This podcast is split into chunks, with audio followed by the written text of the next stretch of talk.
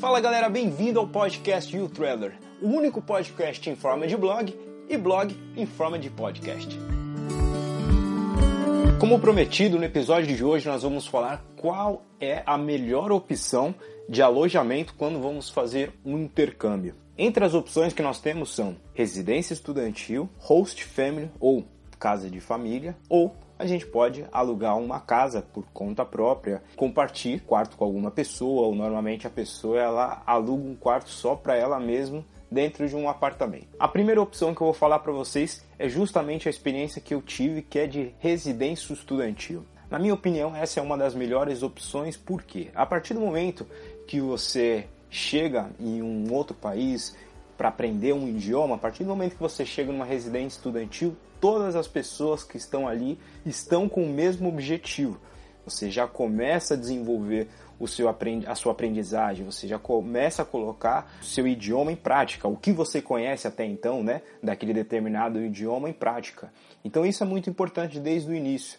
Então, se você vai ficar numa residência estudantil, além disso, você vai fazer amizade com diversas pessoas de diversas nacionalidades, vai conhecer diversas culturas. É, era justamente a situação onde, na residência estudantil onde eu fiquei, tinha pessoas da República Tcheca, tinha pessoas da Noruega, da Áustria, enfim, de diversas nacionalidades.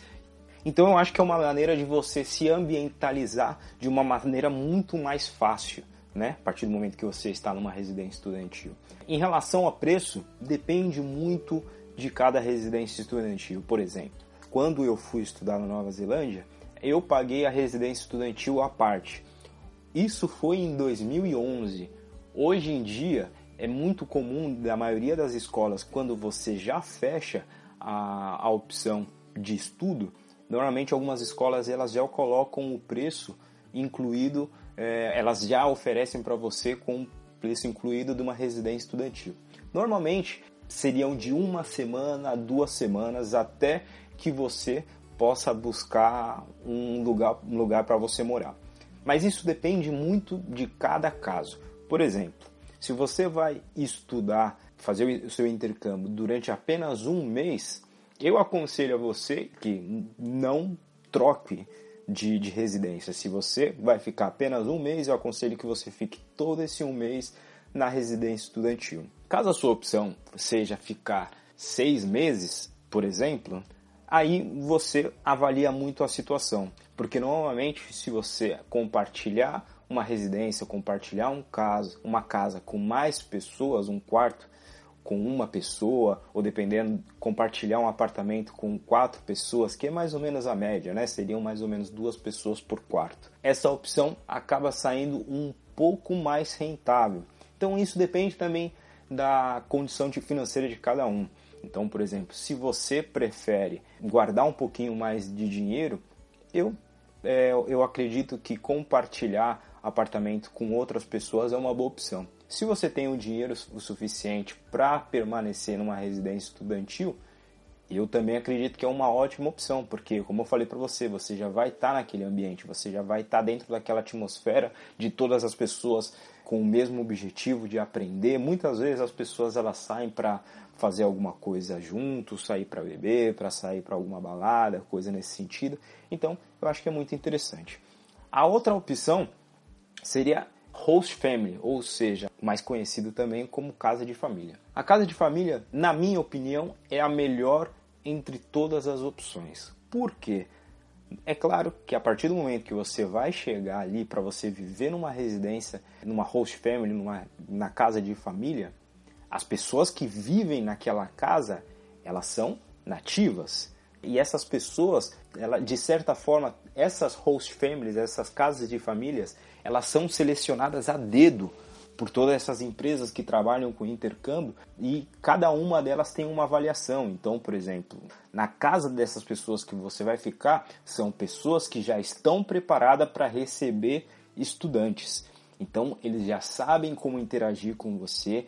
Eles, normalmente, se você chega numa residência, você é uma pessoa mais calada, não gosta muito de falar, ou até tem medo de se arriscar nesse novo idioma, é uma ótima opção porque é justamente isso que eles vão tentar fazer com que você fale. Então é muito interessante essa opção de casa de família.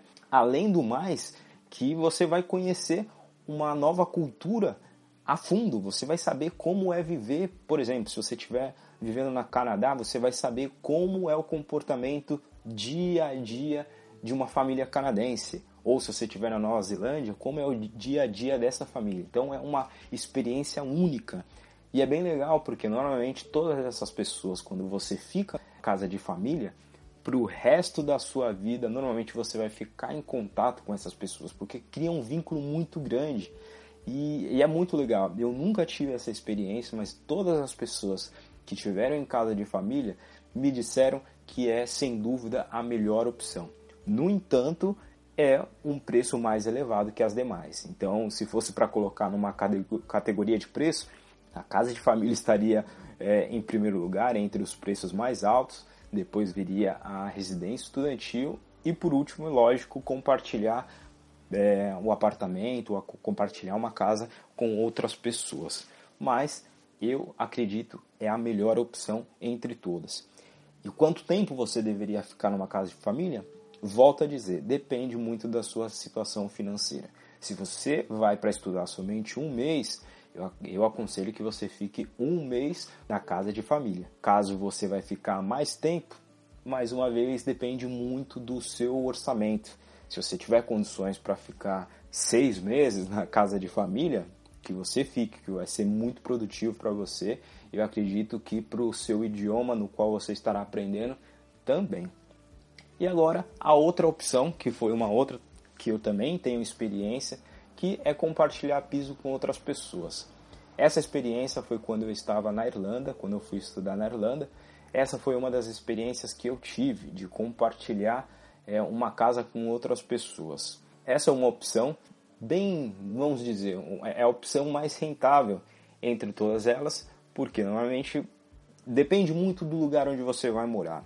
E é uma coisa que também tem que se tomar muito cuidado porque nesse momento que eu estava morando na, na Irlanda, eu vi muitas pessoas vivendo numa casa, mas, por exemplo, num quarto que seria para duas pessoas, está vivendo cinco pessoas. Uma casa que seria o ideal para quatro pessoas, está vivendo dez, para diminuir ao máximo o preço do, do aluguel. Então é uma coisa que tem que tomar muito cuidado, porque dependendo da situação, você não aproveita o suficiente. Às vezes você quer estudar e, devido a ter tantas pessoas na casa, você não consegue se concentrar.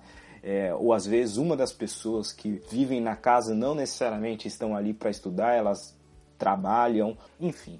É uma coisa que se tem que tomar muito cuidado quando você vai compartilhar um apartamento com outras pessoas. É uma coisa que você tem que ter muito cuidado quando você for tomar essa decisão.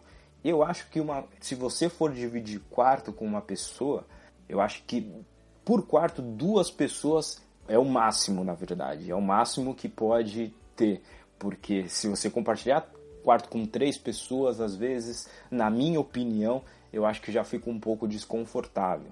Então, eu acho que isso é uma coisa que tem que se levar muito em consideração quando você for compartilhar apartamento ou uma casa com outras pessoas e também de acordo com as pessoas. É, se você já conhece essas pessoas, pode facilitar mais no convívio. Então é uma coisa que você tem que pensar com muito cuidado quando você for escolher a, a casa onde você for morar, com quem você vai compartilhar, porque às vezes o barato sai caro. E é uma coisa que tem que se tomar muito cuidado, porque normalmente quando você começa a viver né, compartilhar a casa com outras pessoas, é, pensando em, em, no mínimo você ficar ali até o final dos seus estudos. Né? Se você vai ficar durante um ano estudando, normalmente você vai ficar é, esse ano todo em que você estiver estudando compartilhando a casa com essas demais pessoas. Então, é uma coisa que tem que tem que ser feita uma boa decisão, tem que pensar com muita calma para tomar a melhor escolha ok? Então você que acaba de ouvir mais um podcast, eu gostaria de pedir um grande favor para você. Caso você tenha escutado através da página web, eu queria que você deixasse um comentário, uma sugestão, uma crítica. Caso você tenha escutado através da plataforma do iTunes ou do iVox, eu gostaria que você deixasse uma avaliação e também a sua crítica, sugestão ou qualquer comentário. Essa é a única maneira que eu posso melhorar ainda mais o meu podcast nos próximos episódios. Beleza? Muitíssimo obrigado e até a próxima.